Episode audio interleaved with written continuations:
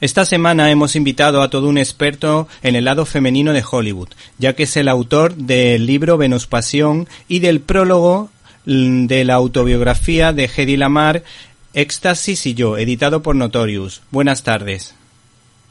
Hola, buenas tardes. Para situar a esta actriz, habría que mencionar a un experto en cine religioso como Cecil B. DeMille, director de Los Diez Mandamientos y Sansón y Dalila, protagonizada precisamente por la citada actriz Hedy Lamar. ¿Qué te parece la película y qué destacarías de su capacidad interpretativa? Bueno, la verdad que la, película la tengo un, poco olvidada, pero pero sí tengo buenos recuerdos de ella. Generalmente cuando pasa tiempo, los que vemos mucho cine, como te ocurre a ti, y al final te quedas más con texturas, con imágenes, consecuencias concretas, y con la parte más eh, estética que no con el argumento de las películas, que a se me suelen olvidar con bastante frecuencia.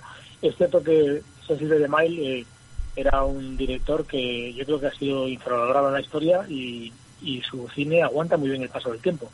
Eh, su cine de los años mudos y de los años 30 y 40 sobre todo. Bueno, la vida de esta mujer es muy peculiar porque es un auténtico sex symbol, pero a nosotros no, sobre todo nos interesa su capacidad intelectual.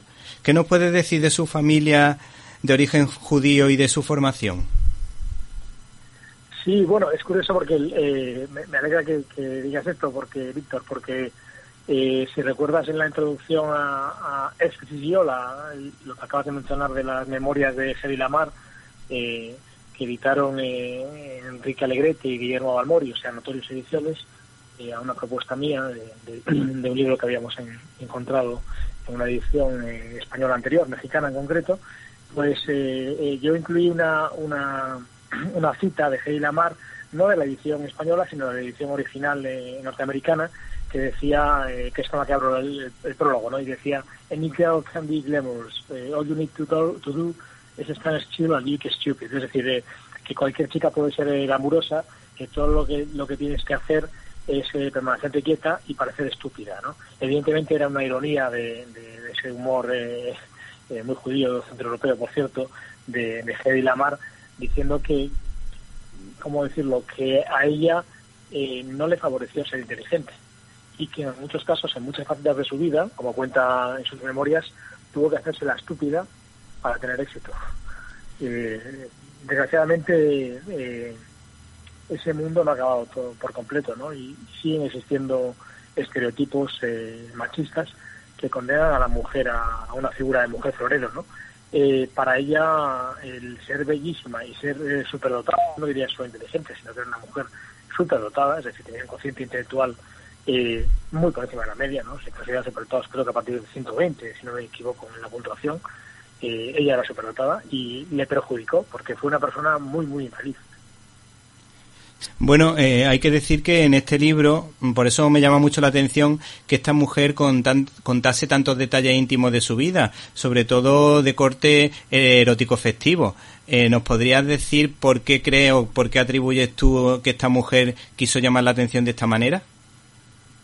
Eh, bueno, que quiso llamar la atención es evidente y, piensa que el libro se publica en los años 60, si no me falla la memoria, en el 66, que es una época eh, de liberación sexual, ¿no? Porque se empieza a comercializar la píldora anticonceptiva y, los preservativos, eh, que antes era un poco de, como de tapadillo, ¿no? Y entonces eso cambia esa revolución sexual en donde la mujer puede decidir sus relaciones sexuales sin quedarse embarazada y sin casarse, pues cambia por completo no solo la demografía, sino la sociedad mundial, ¿no? Primero en Estados Unidos y luego en Europa, como sabes. Eh, entonces, en, ese contexto, ese tipo de libros tenía una, eh, un eh, potencial comercial muy grande, ¿no? Como ocurre ahora, porque contaba intimidades sexuales. Ella luego denunció a, los, a los digamos, ghostwriters o negros editoriales porque decía que habían cambiado cosas y que se habían inventado otras. Yo creo que hay partes en el libro eh, que son falsas y otras que no lo son. Eh, eso no, no desvanece el contenido del libro, porque una forma de leerlo, una segunda lectura muy interesante para los que somos cinéfilos, es intentar desentrañar qué cosas son verdad y cuáles son invención de los de los medios editoriales, ¿no? Los que, eh, digamos, legalmente tienen una función de correctores, ¿no? En el libro, pero que luego son algo más que correctores, son, digamos, inventores. Y para mí no, no, no le quita valor al libro, al contrario creo que también dice mucho de la, de la psicología de, de Hedy Lamar en esa, en esa época, ¿no? de cuando ya abandona el cine. Y lo digo porque evidentemente eh, ella firmó el contrato, es decir, podía haberse negado. Entonces, digamos que aceptarlo y luego criticarlo también es un ejercicio de, ¿cómo te diría?, de, de cinismo en este caso. El libro, eh, como te decía, es del año 68, no 66, el mítico año 68, ¿no? Sí, sí. Entonces, eh, pues bueno, estaba muy de moda esa... esa esa, forma de actuar, sí, sí.